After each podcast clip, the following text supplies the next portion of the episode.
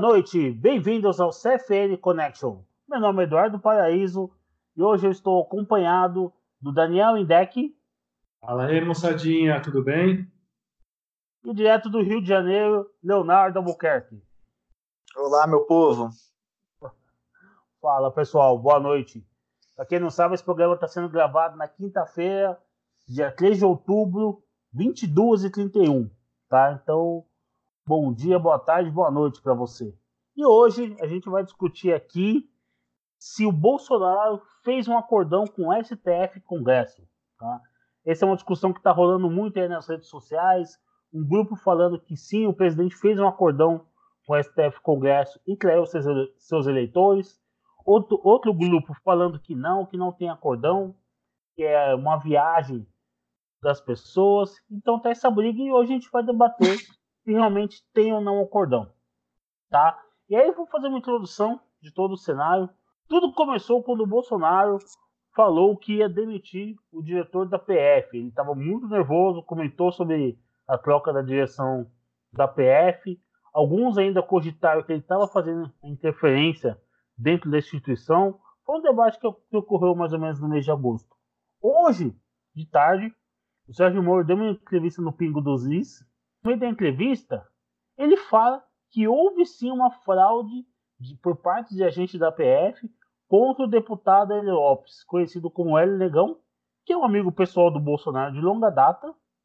Não sei os detalhes, porque o Felipe Moro ele não, ele cortou rápido a entrevista. Ele não entrou nesses detalhes. Então, que sabe que houve sim uma tentativa de, de incriminar o deputado El Lopes, que já foi contida. Agora, que tipo de crime estava imputando a ele, a gente não sabe. Espero que amanhã ou nos próximos dias algum jornalista vá lá e faça essa pergunta, porque eu acho esse caso gravíssimo. Então, eu vou começar passando a bola aqui para Leonardo. Leonardo, o que, que você acha? Bolsonaro fez um acordo com o sistema ou não? Então, Eduardo, primeiramente, falar um bom dia, uma boa tarde, uma boa noite para todo mundo que estiver escutando a gente nesse momento. E quanto ao ponto do, do tal acordão que está sendo tão vinculado na mídia recentemente, especialmente na mídia isentona, você vê uma narrativa que, que vai crescendo. Acho que há um mês atrás, com a questão da mudança da direção na Polícia Federal, que em tese seria o momento que Bolsonaro teria começado a fritar o ministro Sérgio Moro. E muita gente comprou essa ideia, o site antagonista foi um, o maior deles. De hora em hora sempre vinha uma notícia de é, Moro está prestes a largar o ministério. Moro procura o melhor momento de entregar o ministério para Bolsonaro. Bolsonaro diz que, que Moro está é, muito popular e que isso está atrapalhando o seu, o seu destaque político.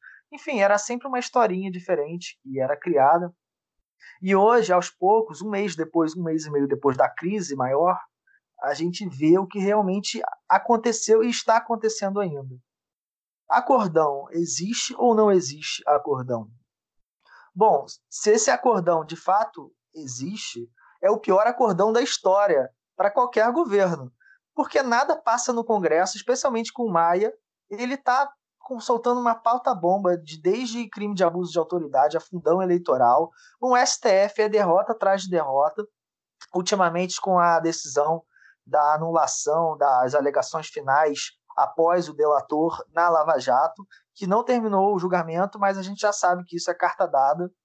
Fora a mídia que ataca o tempo inteiro, o Senado que vai contra uma série de propostas do governo Bolsonaro, inclusive do ministro Paulo Guedes, essa mais recente retirada do abono da reforma da Previdência, praticamente é, tirou 100 milhões, 80, 90 milhões da economia que a reforma da Previdência traria. Então, se existe esse acordo, quem está se beneficiando? Certamente não é o governo, até mesmo porque o senador Marcos Duval afirmou que não tem voto suficiente para o Eduardo Bolsonaro, o deputado filho do nosso presidente, passar como embaixador. Só que a narrativa ela seduz. Por quê? Você tem uma parte da mídia e uma parte do pessoal mais à direita limpinha que é a favor do candidato João Dória, e usa isso como maneira de mostrar que Bolsonaro se vendeu ao sistema. por não ser aquele Bolsonaro que os eleitores esperavam, aquele Bolsonaro pé na porta. O MBL e uma série de outros movimentos oportunistas, como Vem Pra Rua, e, e alguns outros também, até mesmo eu ouso dizer que o Muda Senado ele ele está agindo nesse, nesse sentido, né, de, de querer desgastar o governo, porque o ônus sempre vai ser do governo do poder executivo e é um pouco duro, porque Bolsonaro tem vetado essas propostas absurdas e mesmo assim o veto é, cai e a culpa é de Bolsonaro. Vocês entenderam como a mídia é enviesada? É o que o professor Olavo de Carvalho chegou a dizer no vídeo recente. É o, é o governo mais achincalhado da história do mundo não houve nada parecido. Nem o Trump está assim. Porque o Trump, mal bem, tem as rádios conservadoras dos Estados Unidos que apoiam muito o governo dele. Então é, é uma questão, questão, é uma questão periculosa. E só para fechar o meu raciocínio, uma prova de que esse acordo, essa narrativa do acordo, não, não, não se sustenta é a recente acusação que o MBL fez, que Bolsonaro teria vetado em um momento anterior à, lei de a reforma eleitoral com um fundão para permitir que Maia derrubasse esse veto a tempo desse fundão valer para as eleições municipais de 2020. Pois bem, hoje esse prazo passou. Pelo princípio da anualidade eleitoral, que você necessita de um ano até que essa, essa mudança seja efetivada para que a lei eleitoral altere o pleito do ano seguinte, esse prazo passou, expirou. Então, cadê o acordão? Isso aí. Esse, é, essas são as minhas palavras iniciais. É, realmente, a gente pode começar a chamar isso de o pior acordo do mundo. Daniel, você concorda com a visão do, do Leonardo? Você discorda? Eu concordo em, em quase tudo que ele falou. É, acho que foi muito pertinente. Eu acho também que, assim, lógico, eu não coloco a mão no fogo nem por mim mesmo, que dirá por outros, né? Ainda mais quando o outro é político. Mas a gente tem que analisar do meu entender, do ponto de vista lógico. O que é mais lógico? Né? Mais lógico é que o Bolsonaro mudou totalmente o modus operandi dele, a maneira de pensar e de agir, e tentou fazer uma gambiarra para livrar o filho, etc. e tal. Como, como você bem colocou, Eduardo, é, se entregou aí ao sistema, ou então é, é, o que aconteceu, na verdade, foi uma jogada para jogar o, o Bolsonaro é, é, de contra a parede, na verdade, né? Porque ele sempre falou, ele sempre falou que, o, que se o filho dele tiver algum problema, que seja investigado, que seja que, que, que responda, né? É, e por outro lado também é, Quer dizer, ele não tem nenhum, ele não ganha, ele não ganha praticamente nada com isso. Não, não faz muito sentido para mim, você entendeu? Não é, não é, não é o tipo da coisa que ele vendeu a vida inteira e agora chega que ele está no poder, ele está na presidência, que nem você mesmo falou, você o Léo falou muito bem, é, é, é ele está cercado pela mídia, pela, pelo Congresso, está uh, sendo atacado de todo lado não, mas aqui eu vou, vou arranjar mais um motivo para mim, para eu para me enterrar, né? Para eu perder capital político. Não, lógico que não. Não tem lógica uma coisa dessa, não faz sentido para mim. Então, eu prefiro acreditar que foi uma jogada é, do judiciário é, para tentar minar a popularidade do Bolsonaro. Porque, é, é primeira, primeiro de tudo, o judiciário já está na lama e sabe disso, né? É, e o, o, meu sentimento é se, se, se a gente for se a gente descer ladeira abaixo então vamos levar o presidente junto vamos tentar se agarrar de alguma forma é, na presidência é a única coisa que está salvando. Uh, então é, o STF sabe que está que tá por um fio né? Uh, que está tá fazendo uma lambança atrás da outra está justificando a história do cabo do soldado né? é, as pessoas estão tá ganhando força a tese do artigo 142, as pessoas querendo é, botar o pé na porta do STF e acabar com essa safadeza. Então, para mim, parece natural que eles tentem jogar xadrez com isso, né? Fiquem, de uma certa forma, tentando jogar para a torcida, uh, ganhando favores é, com a imprensa, né? É, jogando, jogando alguém da família Bolsonaro aos, aos tubarões. Então, é, para mim tem, tem, tem muito dessa esse tipo de jogada e, e, e, eles não são bobos nem nada, né? Os ministros, os, os queridos ministros é, do, do STF, né? Que foi, por exemplo, como por exemplo o Gilmar hoje comentando que é, o Moro não deveria ir para o STF, né? Porque é, a maneira com que ele conduziu a Lava Jato, etc. e tal, foi criminosa e, e torturou os, os, uh, os, uh, os acusados a, a fazerem delações e, e falou uns absurdos, né?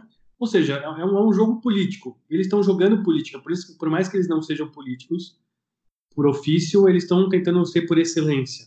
É, eu acho que isso é, um, é uma, uma, jogada política. Pode ter nascido no STF ou não, não importa. É, pode ter sido uma, uma estratégia que foi importada, provavelmente assessorada pela esquerda. Não, tem, não, não vejo nenhuma incompatibilidade nisso. Mas, é, de, de qualquer forma, é, de um jeito ou de outro, o presidente só sairia, só sairia perdendo com esse acordo, entendeu? Então, para mim, não faz o menor sentido. É, realmente, eu, vou comentar mais para frente realmente fica. Ele não tem amparo lógico esse acordo. Mas antes de eu comentar, vou passar para o Felipe Matheus. Felipe, e aí, você concorda com o Daniel Leonardo? E aí, pessoal, boa noite. Tem uma, tem essa narrativa, isso é uma narrativa, né, que está acontecendo sobre, tipo, acordão, o, o, o Bolsonaro entrou em acordo com com, com, o, Gre com o Maia, com a Columbre, com o Dias Toffoli para é, amenizar a barra dele, porque provavelmente ele está devendo alguma coisa por conta do filho, enfim. É, a gente existe essa história correndo, mas a gente tem que pensar no que o governo é, é e o que ele começou a fazer desde o 1 de janeiro, de um, de um modo operando totalmente diferente do que acontecia. A gente tem que lembrar que esse governo é um governo que ele escolheu os ministérios de uma forma técnica, é, até aqueles cargos que são ocupados por políticos, eles são, é, de certa forma, uma coisa técnica. É, então, você está vendo aí que tem ministros como Sérgio Moro, Paulo Guedes, saúde, educação, são todos ocupados por pessoas que não têm muita expressão não tem Ou seja, o Congresso não escolheu, os políticos, as oligarquias, os coronéis não escolheram. Acho que alguma, alguma coisa de coronel ou de oligarquia que ocupa alguma coisa no governo é aquele Fernando Bezerra Coelho, que é porque ele, ele ocupa um cargo de liderança do, do no, Senado porque tem que realmente influenciar o pessoal lá do, do Senado. Isso aí também é um assunto à parte. E aí, o, como, é que, como é que você está falando em acordo com o Congresso que é, toda semana ele pede para ele tenta tirar alguma coisa do governo, alguma vantagem, algum é, benefício econômico e, e, de poder, e, e o, você não teve uma reforma ministerial, por exemplo. Que acordo é esse que o Congresso não está ganhando nada nos ministérios ou nas estatais? É, acordo está acontecendo se o, a principal demanda, que foi o que a gente ouviu é, todos o, toda a batalha da reforma da Previdência, não está sendo dada. E outra coisa que me faz pensar, que é, parece ser uma, um, um, pouco de delírio, que não, não entra na minha cabeça, está acontecendo isso, é o Sérgio Moro, você sabe que Sérgio Moro não, até, onde, até onde a gente sabe, porque ele sempre foi uma pessoa muito reservada, nunca foi aquele cara bolsonarista, ou, ou ele é uma pessoa, é, no mínimo, ou, ou, aparentava ser uma pessoa que não tinha um, um posicionamento político muito claro, e é pra, até para mim era uma incógnita de como ele seria, é, atuaria no governo, porque ele não parece estar muito aliado ideologicamente, mas ele ia fazer sua função lá, ele via alguma, alguma forma de, de fazer algum progresso na, nas leis, na justiça e na segurança pública, tomando, assumindo o cargo, aceitou o desafio. E o que me parece é que ele cada vez mais é, tem sentido é, confiança do, do presidente, ele tem, tem estado é, cada vez mais à vontade no, no, no seu cargo, é, inclusive para ele é, é, poder trazer falas mais políticas, de, de é, mais nos posicionamentos mais contundentes. Você vê o Twitter dele tá se expressando cada vez mais. E enquanto que enquanto ele dava essas demonstrações de, de, de confiança, de, de, estar à vontade, de, é, ele, você entrava na página do antagonista ou qualquer outra página e falava totalmente o oposto. Existia uma, uma, uma, uma clara diferença do que estava acontecendo do que, do que se dizia que estava acontecendo.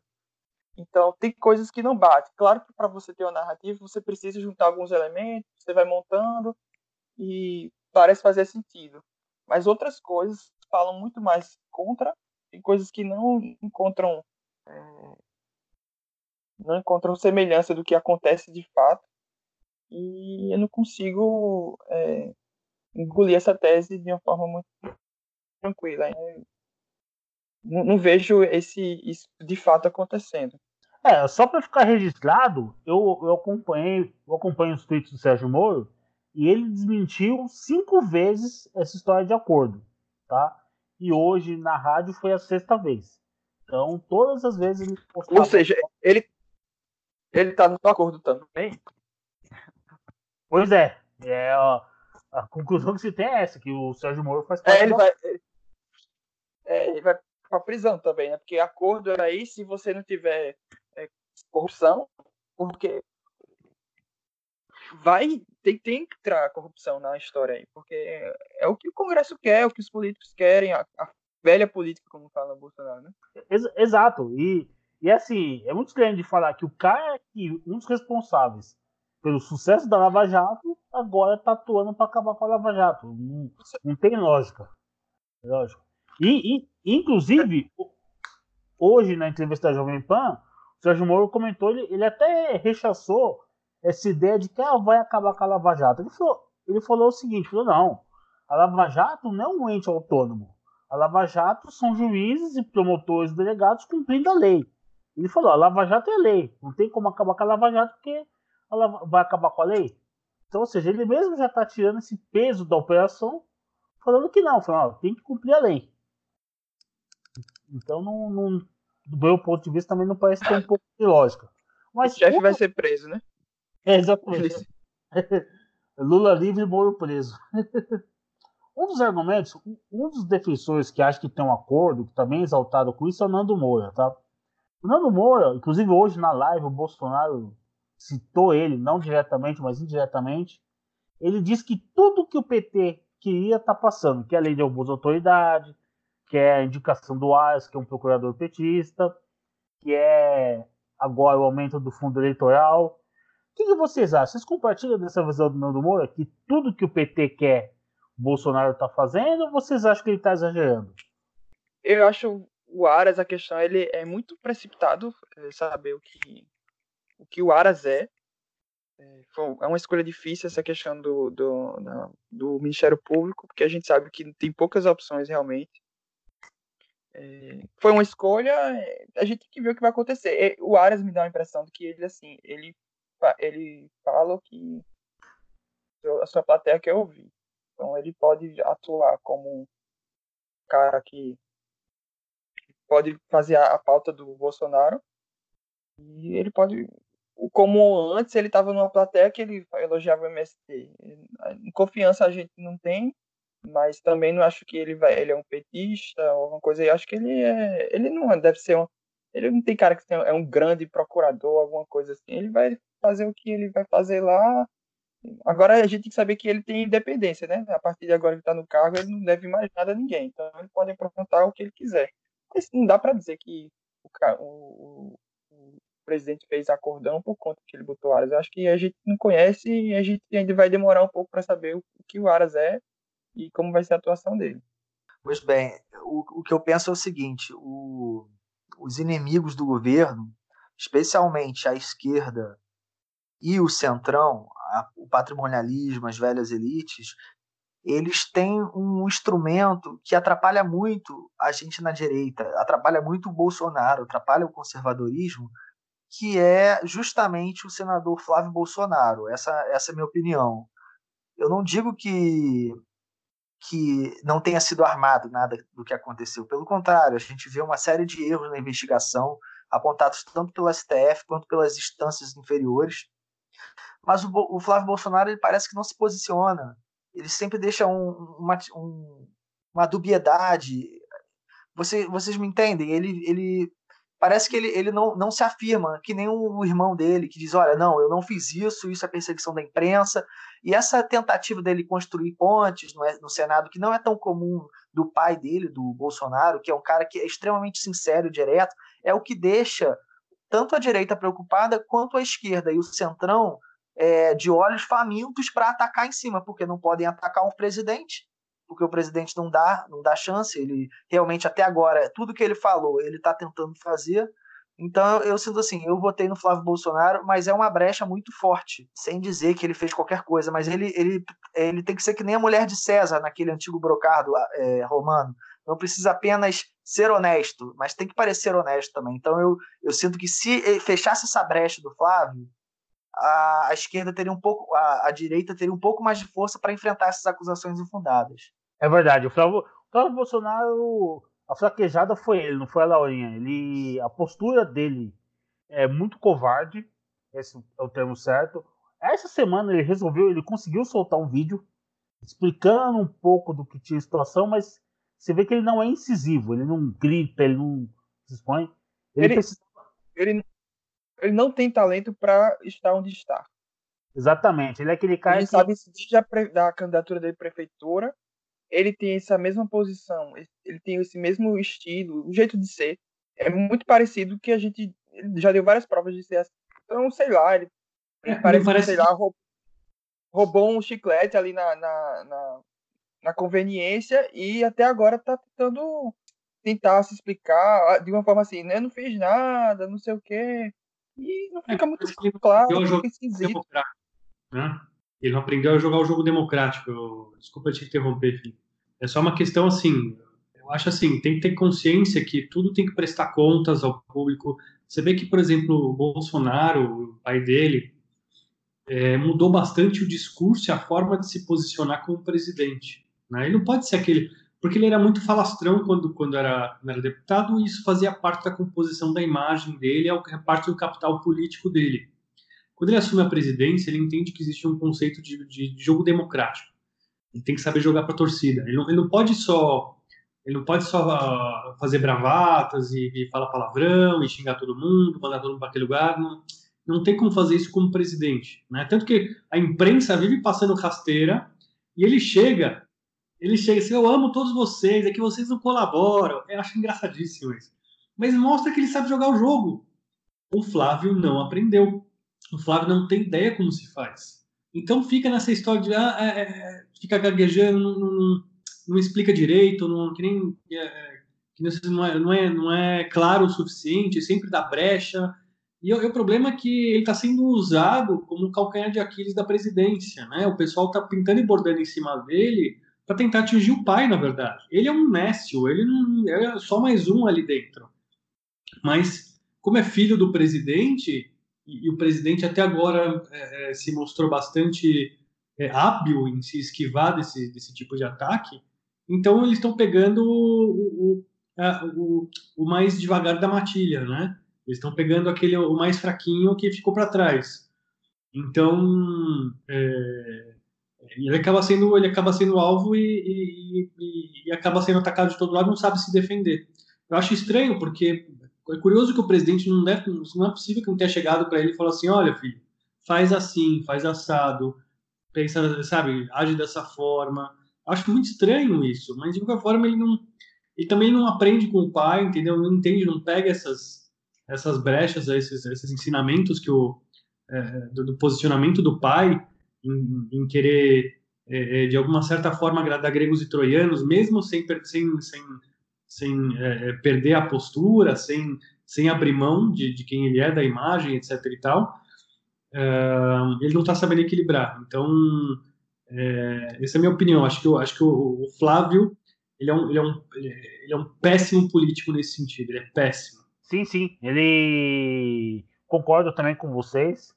Ele tem que aprender, tem que ver aquele debate do a entrevista do Corsa no Roda Viva, né? O repórter foi acusar ele de corrupto, ele começou a brigar com o repórter. O programa praticamente teve que, ir para intervalo, porque quase que o e o repórter do Estadão saíram na mão. sobrou até para os donos do Estadão a acusação. Então, é o que o professor Lavo fala, né? Quando você é acusado, você nunca se justifica. Você tem que contra-atacar. É, o, Bolsonaro fez isso muito bem no caso da Val, né? Foi lá falar da Val do açaí e ele falou, meu, a mulher trabalha para mim mesmo, ganha mil reais, pronto, acabou. Ou seja, morreu o assunto. A, a, empresa tentou, tentou esticar, e aí falei, falou, ó, tô usando dinheiro para comer gente. Ficou pior ainda, ele gravou a conversa, ou seja, acabou o assunto. Ele ficou falando, não, eu uso assessor, o assessor faz isso, faz aquilo, que todo mundo sabe. O deputado tem na sua cidade, ou na cidade onde ele tem bastante votos, um assessor que fica ali para resolver o problema. É um corretor do Estado. Então, se precisa de uma vaga no hospital, o assessor consegue. Se precisa asfaltar uma rua, o assessor consegue. Você precisa uma limpeza de praça, o assessor consegue. Essas coisas. É, a, a, política no Brasil funciona assim. É, é ruim? É ruim. Mas é realidade. Então, todo mundo tem esse tipo de assessor. Mas cabe, quando o repórter atacar, o Flávio Bolsonaro, ele contra-atacar. Demora muito, não se comunica bem, e é o que o Daniel falou, o Leonardo também falou. Ele quer agradar todo mundo. E quem quer agradar todo mundo sempre acaba se ferrando, né? Outra, outro também que fala bastante do acordo, da, da postura do presidente, tudo, é o apresentador do Pingo dos Is, o Felipe Moura. Ele reclama muito a, a, cada declaração do presidente, fala que o Bolsonaro não tinha que intervir na PF, que isso é errado, que a PF é uma instituição autônoma. Só que isso não está na lei, a lei não, não dá autonomia para a PF, tá? E eu queria colocar uma questão para vocês. No lugar do Bolsonaro, vocês, presidente da República, tomando uma facada, vocês iam intervir ou não na PF? Daniel, começa com você. Então, é, é um assunto realmente complicado. O PT intervia, intervia bastante, né? É, tinha várias questões aí sobre é, o PT querer indicar é, cargos de chefia na PF e chegou a aparelhar até certo ponto. Tanto é que o próprio Moro acusou, né? Falando que é, tem, tem gente dentro da PF, da PF tentando atacar o presidente Jair Bolsonaro. Né? Então, você vê que a PF ela foi atingida assim pelo governo do PT. Um, mas um, é, é, como foi uma coisa pessoal, né? O, o, atentado foi com o presidente e aí me vieram com aquele resultado de que não, ele, o Adélio estava sozinho, e que toda aquela história, aquela balela, né? pelo amor de Deus, o Adélio sozinho, o cara virou gênio do crime agora.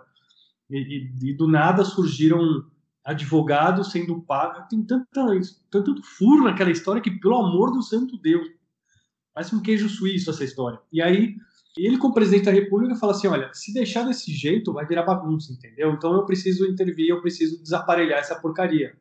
Então, é, é, eu acho assim: em situações normais, provavelmente ele não entraria, é, digamos assim, não se meteria na, na PF mas como é um caso especial, com um caso específico, que ele vê que está afetando, inclusive, é, investigações importantíssimas, é, essa história do Adélio deveria estar, tá, assim, arrebentando portas por aí, entendeu?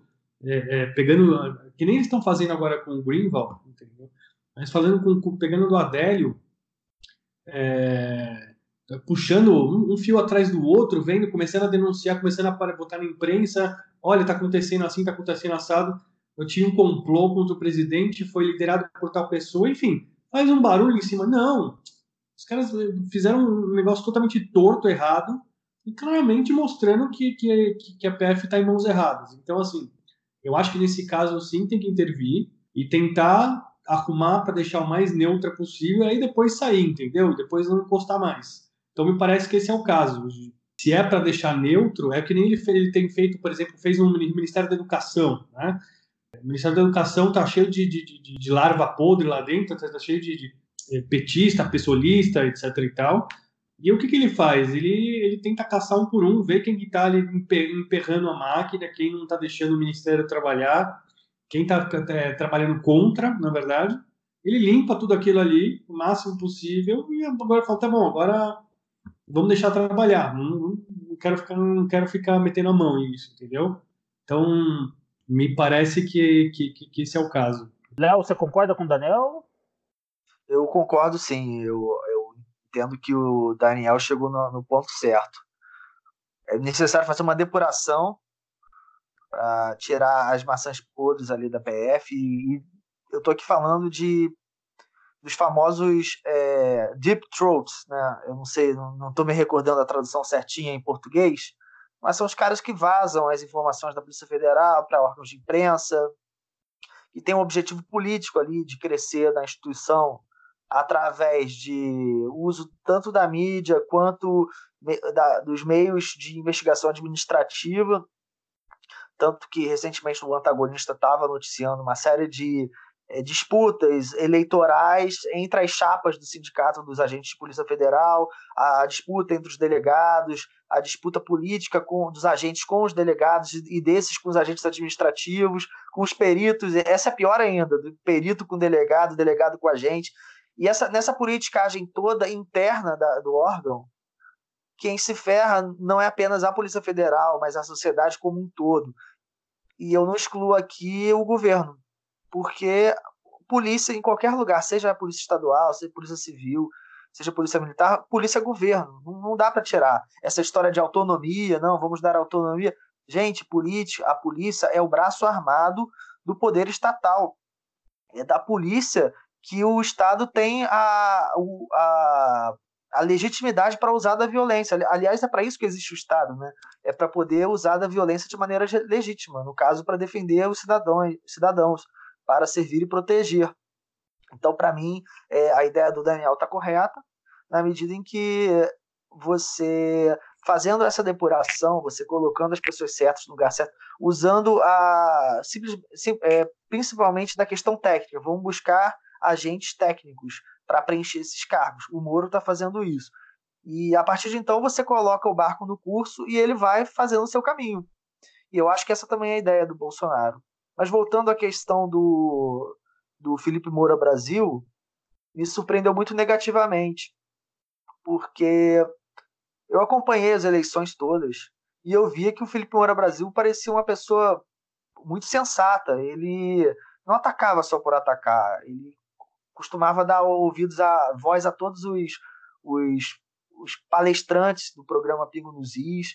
Ele também era bem contundente nos seus comentários, tanto em Twitter quanto na época que ele era do antagonista, e na época da facada, Augusto Nunes, José Maria Trindade e o mesmo Felipe Moura Brasil, eles tomaram a decisão correta, condenaram veementemente aquilo que foi de fato um atentado à democracia. E parece que nem a imprensa, nem boa parte da classe política, nem os candidatos à época tomou qualquer posição mais contundente, porque no fundo eles queriam mesmo é que Bolsonaro morresse. Essa é a grande verdade. É, alguma hum. coisa, um milagre divino ou é, uma pecinha ali do, do jogo político que estava montado não se encaixou e Bolsonaro sobreviveu.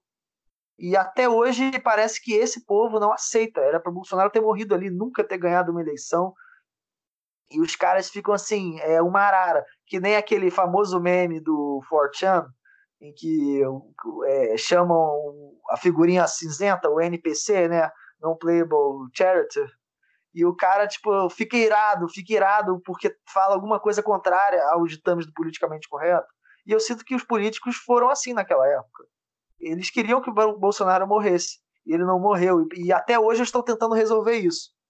Eu não, não duvido, assim, não, não quero ser uma mãe de nada mas eu não duvido que futuramente novas tentativas de homicídio ou tentativas de afastamento ocorrerão, porque o, a, o Bolsonaro sentado naquela cadeira incomoda muito. Você tem acordando com uma pessoa como essa, não faz sentido. Eu acho que a, ideia mesmo é, mat, é, matar, assim, não no sentido literal, ou até mesmo isso, mas pelo menos matar politicamente, né? Era, acho que a intenção maior do, dos inimigos dele é essa, e não fazer acordo com o Bolsonaro. Acho que não faz muito sentido. Sobre a Polícia Federal, o Executivo tem total gerência sobre a Polícia Federal. Isso é uma coisa básica, né, primária. Não existe. A Polícia Federal não é da Justiça. Ela cumpre ordens da Justiça. A polícia e qualquer outra polícia. Um dos grandes trabalhos desse governo é realmente fazer é, a limpeza. E ele não vai conseguir em completo.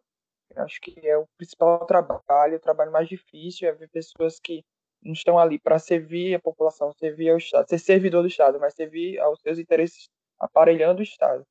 A gente sabe que do, a, desde 1985 até antes, isso vem sendo feito e ainda mais nos últimos anos do PT, isso aí claramente. Vai dar trabalho, não é só na polícia, em vários locais do, do, do, do serviço público.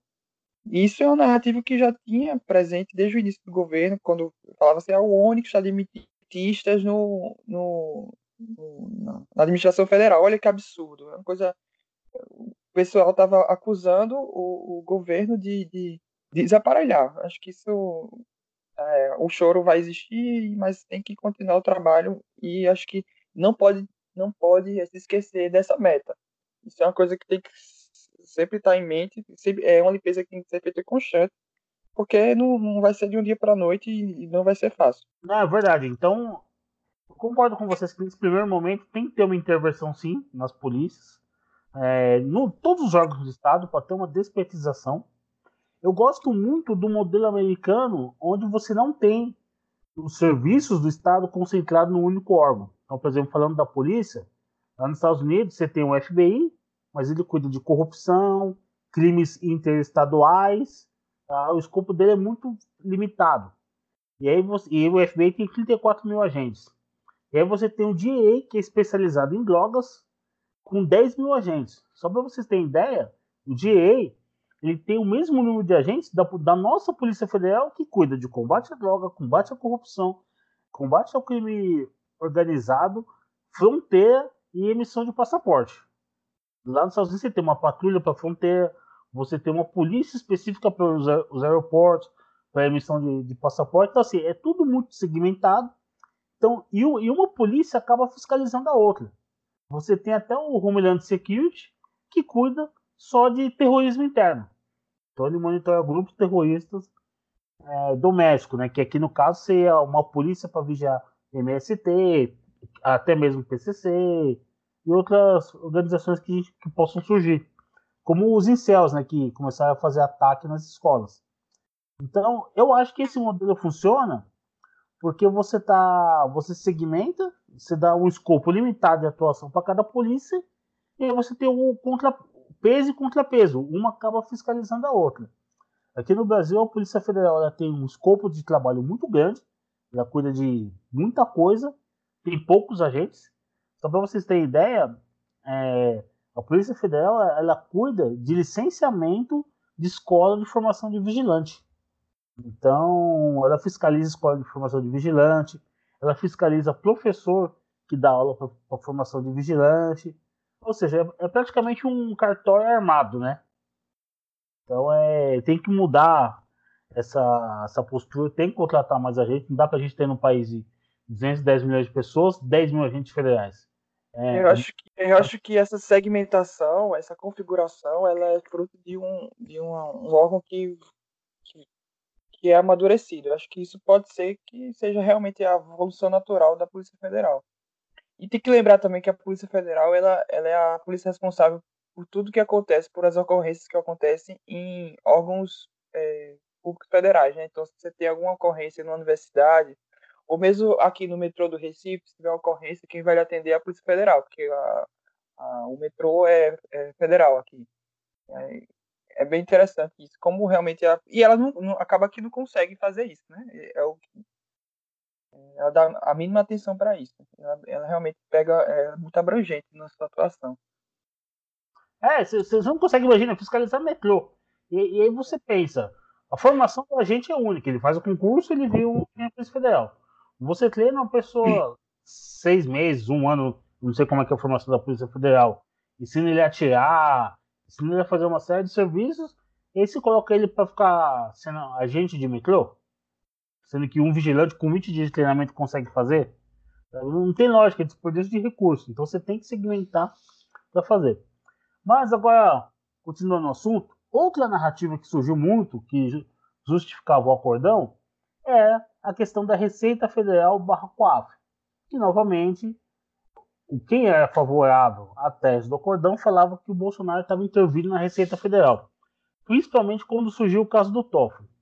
Porém, ontem teve uma operação da Polícia Federal que prendeu 14 funcionários da Receita Federal, que a acusação é que eles descobriram quem eram os acusados na Lava Jato e eles começavam a extorquir essas pessoas. Eles começavam a extorquir para aliviar a multa, porque na Lava Jato, além da parte criminal, você tem a multa na receita por sonegação. Então eles iam fazer o que no, no jargão popular chama de quebra na multa. Então a pessoa não, não tinha que pagar multa.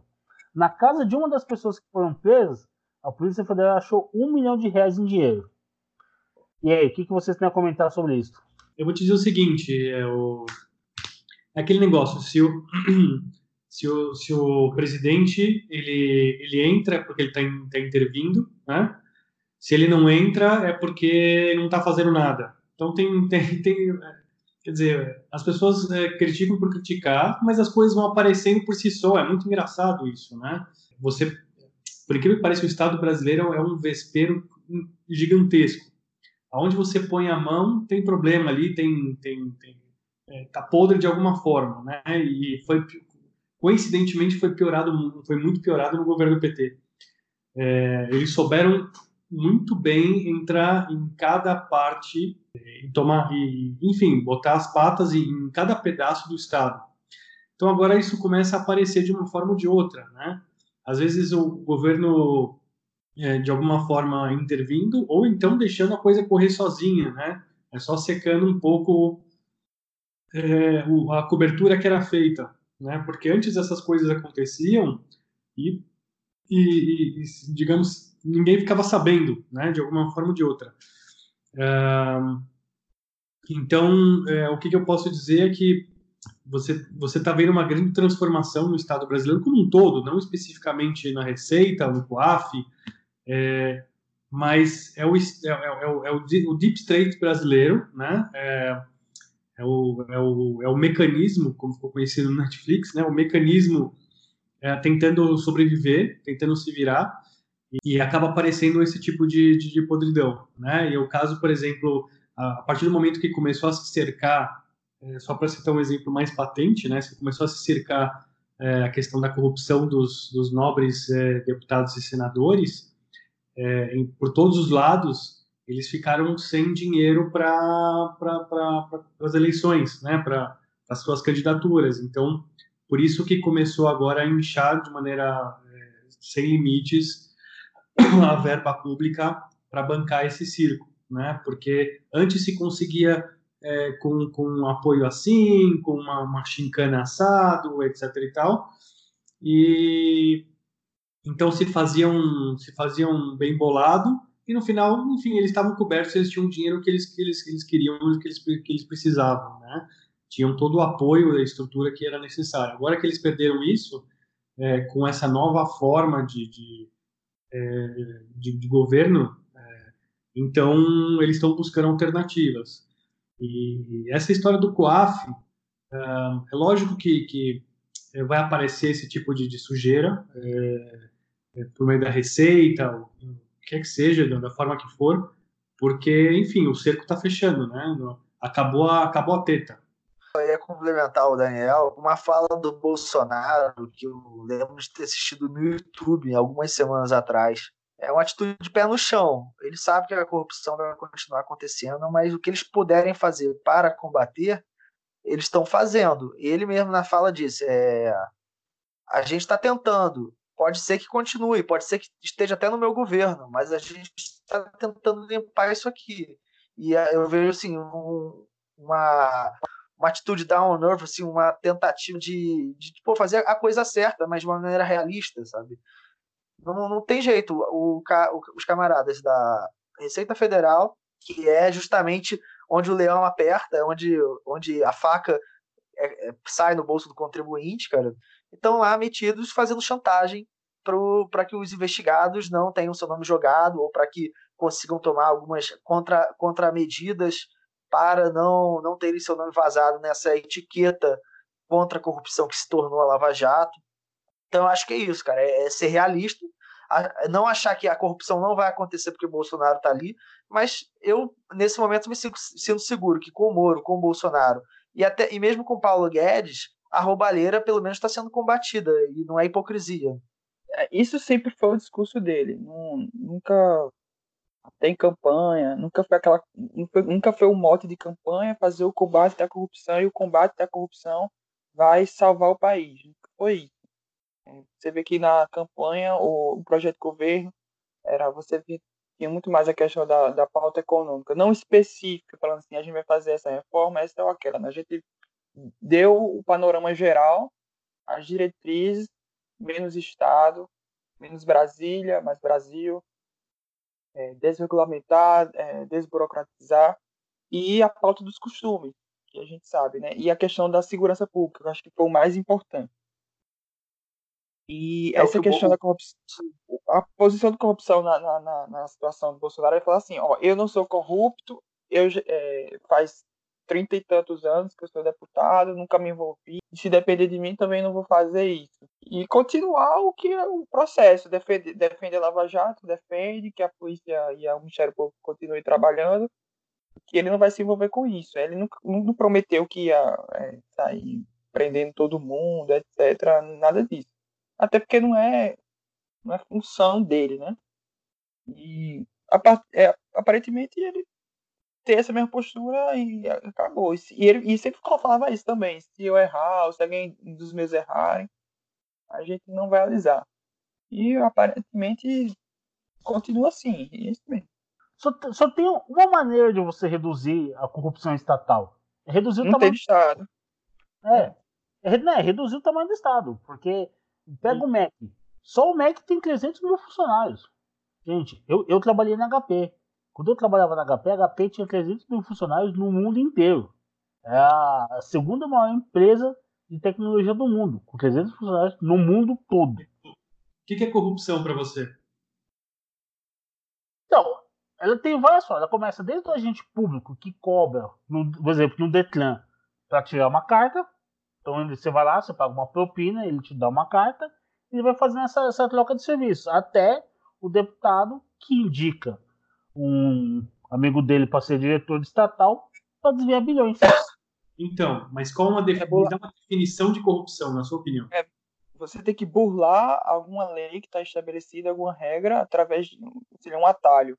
Pode ser por dinheiro, ou por troca de favor. Então, se você cria uma regra ou um, um, um, uma lei, alguma coisa que impede de você fazer aquilo, ou seja, você cria uma burocracia, você está gerando demanda para corrupção. Sim, então, é, o, o, que, que, é, o que, que é a corrupção? corrupção é um mercado, é um mercado negro de favores. Então, assim, é, quanto maior o Estado, maior, maior o número de dificuldades, né? E essas dificuldades são justamente são criadas para que exista um mercado cada vez maior negro de favores.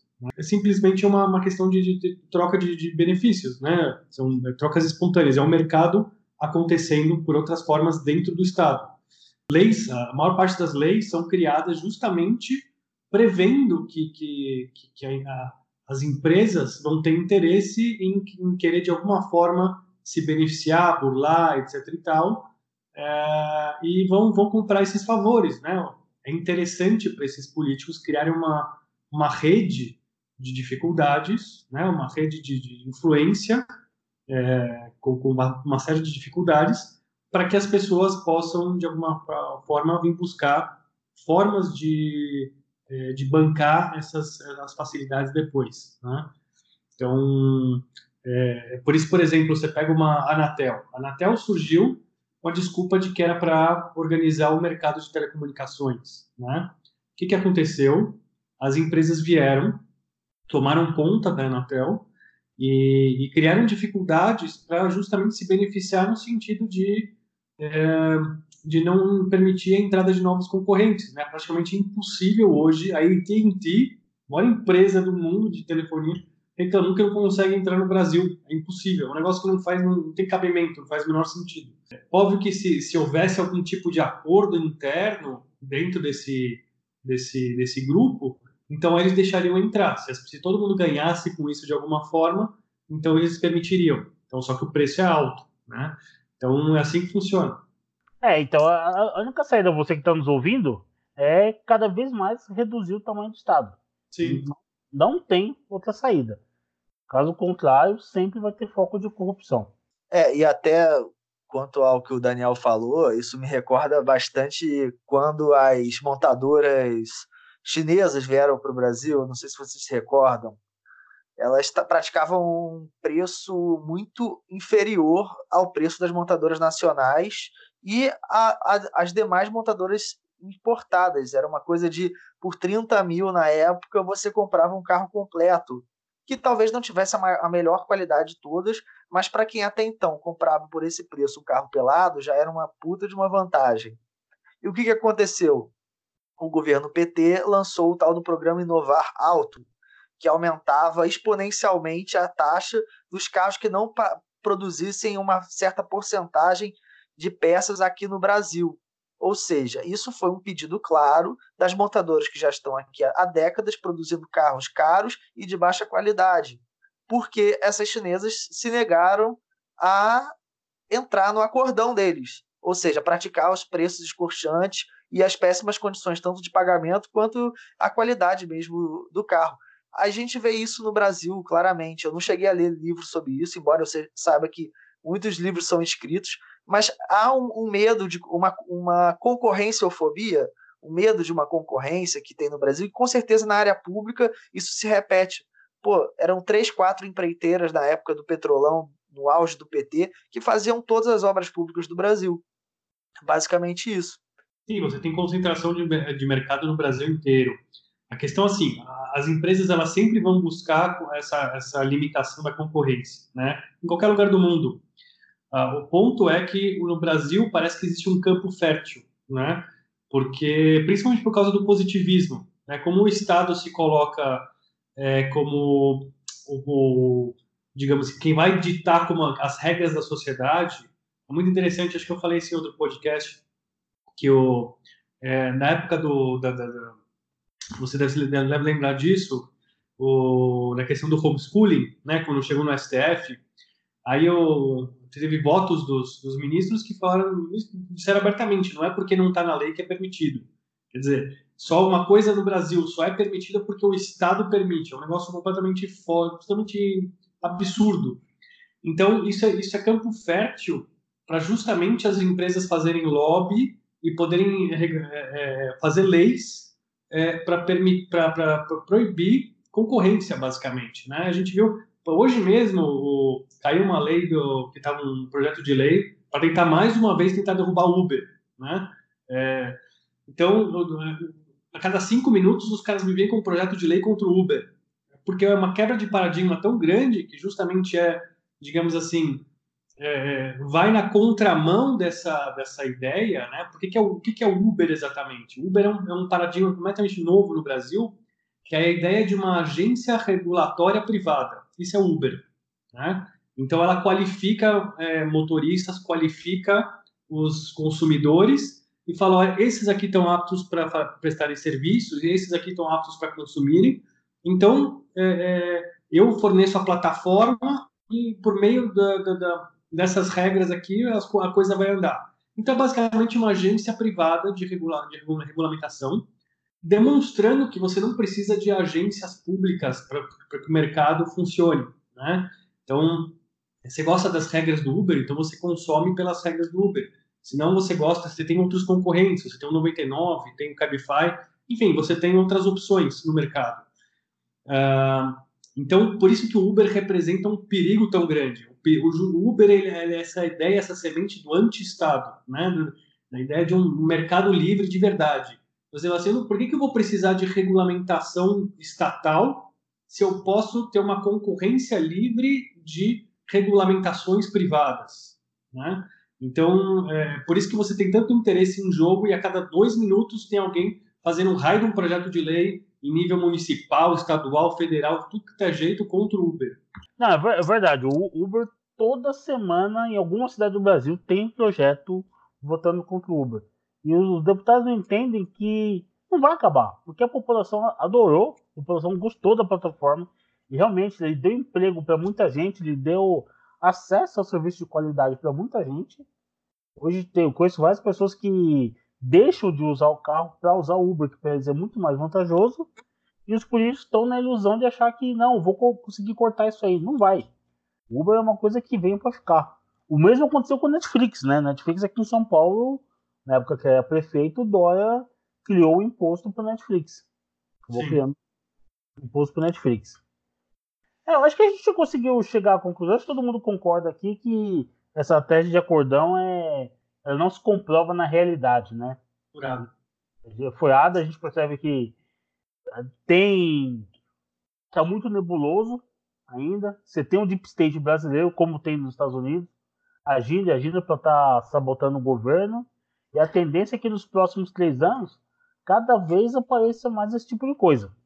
Só para reforçar, quando o Abraham, o enclavo, começar a mandar servidor do Mac embora ou não renovar o contrato deles, vai aparecer sabotagem. Isso é, é inegável. Bem, pessoal, alguém tem mais algum comentário? É, então, eu vou só fechar aqui dizendo que o governo Bolsonaro, até aqui, nove meses, quase dez meses de governo, não teve um dia de colher de chá. É verdade, né? Daniel? A gente, é, é engraçado, né? A gente está no é, décimo mês de governo Bolsonaro, né? Vai entrar, entrou agora no décimo mês do governo Bolsonaro. E, e, só melhora, é impressionante. Né? A gente ainda não tem o escopo total do impacto que vai ter esse governo, mas para mim, minha opinião pessoal, eu não sou bolsonarista, não me considero mínimo, muito pelo contrário, é, eu, eu, tenho uma visão muitas vezes muito crítica do governo, uh, mas é, sinceramente eu acho que está muito próximo de ser o melhor presidente da história que esse país, da República é, já teve, entendeu? Então uh, é, tem muita coisa para acontecer, obviamente. Isso, obviamente, e, e, isso, digamos assim, por, de uma certa forma, inclusive é o calcanhar de Aquiles do, do, do, do presidente. Né? É só essa ideia de que ele incomoda tanta gente que acaba criando muitos inimigos por todo lado. Né? Então, o status quo no Brasil está sendo desafiado por todo lado. Então, é, por isso, o Olavo de Carvalho bate tanto nessa tecla de uma militância bolsonarista, né, de se organizar para poder apoiar, porque se não for um, se não houver um apoio maciço, um apoio claro, eh, bem orientado, organizado, uma militância verdadeira, uh, esse governo corre, corre seríssimo risco, seja por um atentado, como foi dito, seja é, porque vão puxar o tapete por outra forma, entendeu? É, vão tentar algum golpe, ou então vão ficar atacando até não poder mais, enfim, é, vai ser um, um, um inferno para o presidente é, se ele continuar agindo da forma que ele está agindo, que é fazer uma ótima presidência.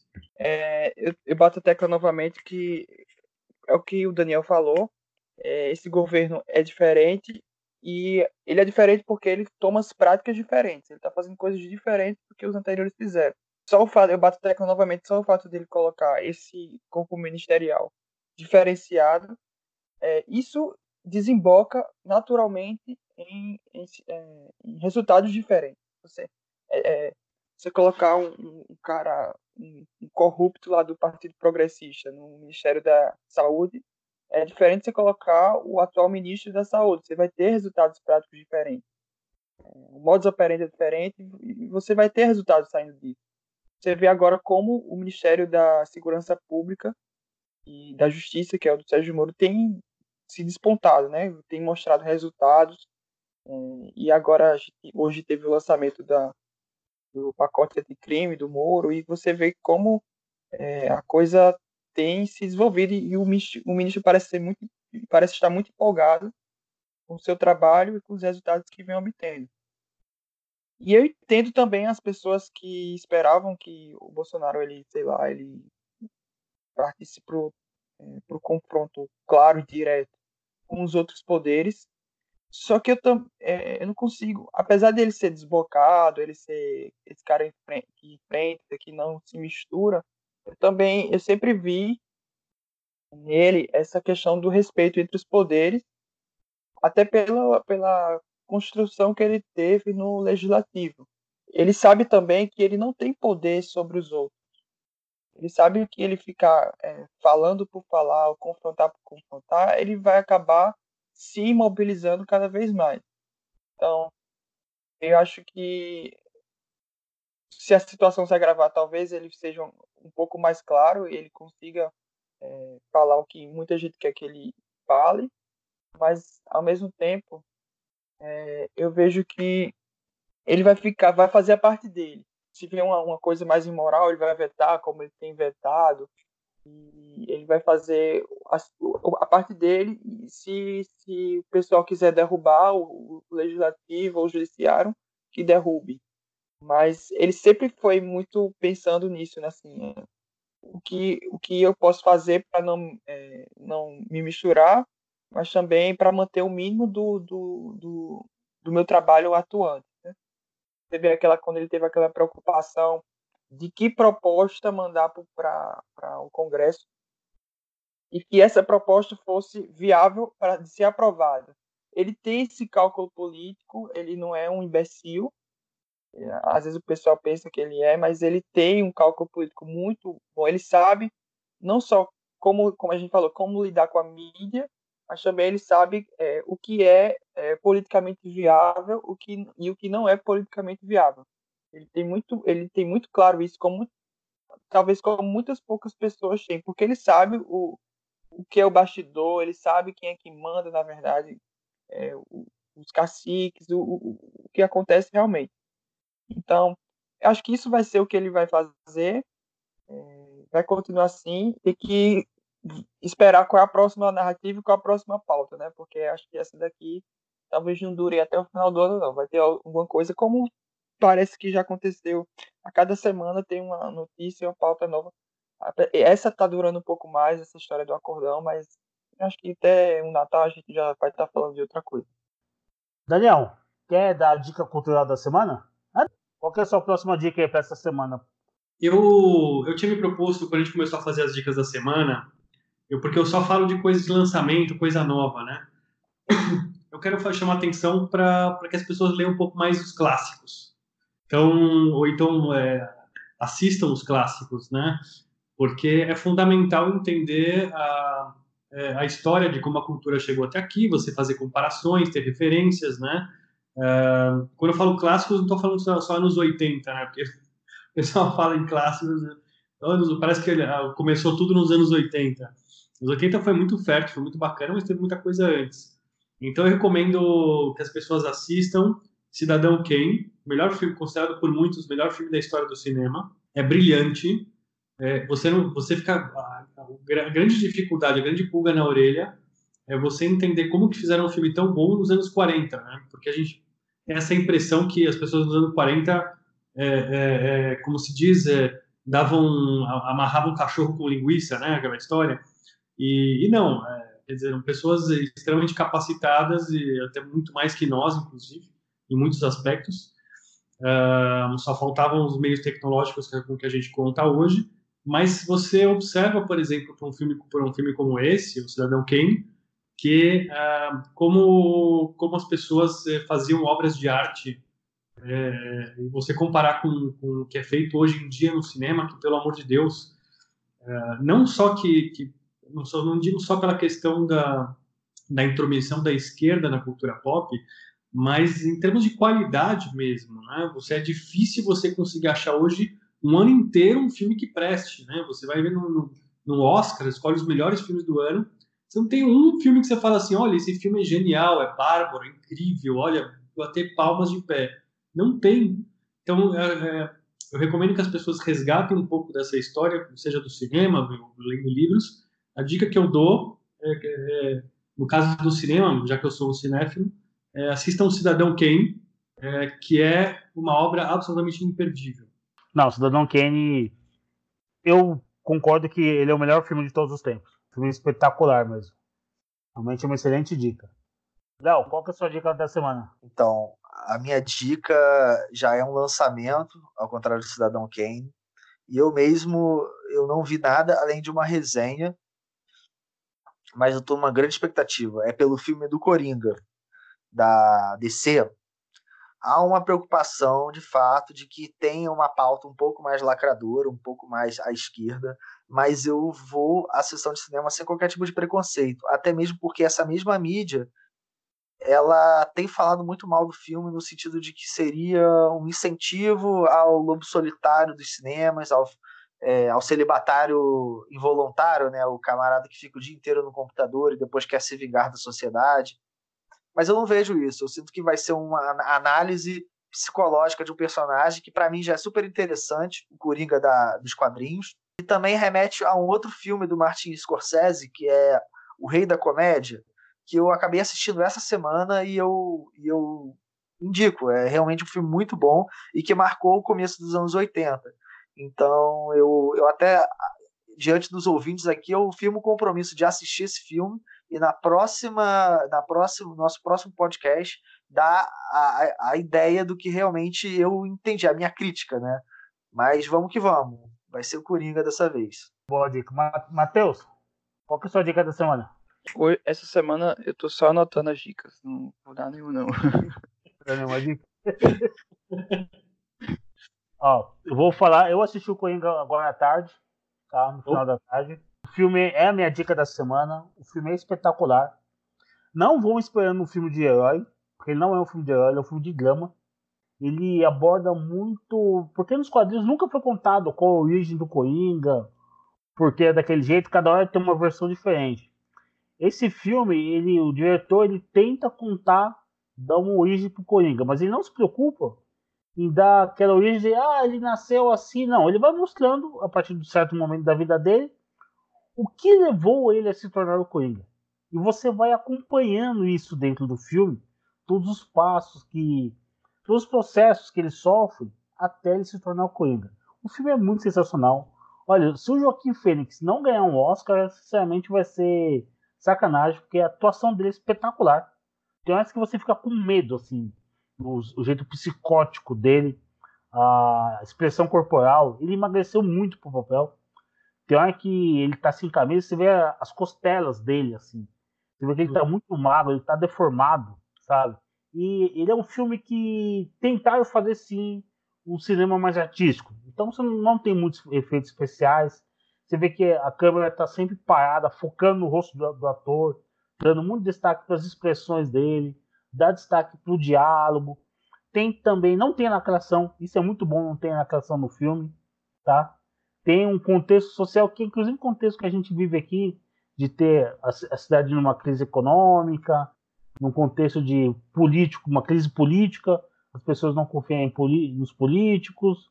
Então, assistam Coringa, ele é um filme espetacular, tá? Um filme para você assistir umas três, quatro vezes, para você pegar os detalhes.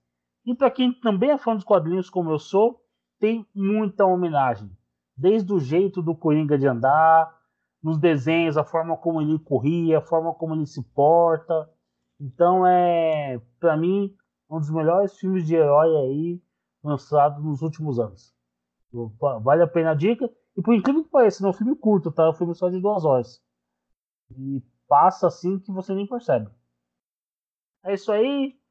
Para você que está nos ouvindo, um bom dia, boa tarde, boa noite. Muito obrigado aí pela audiência e siga-nos nas redes sociais. Léo, sua despedida. Valeu, um abraço, galera. Rapaziada, vão com Deus. Valeu aí, foi muito bom.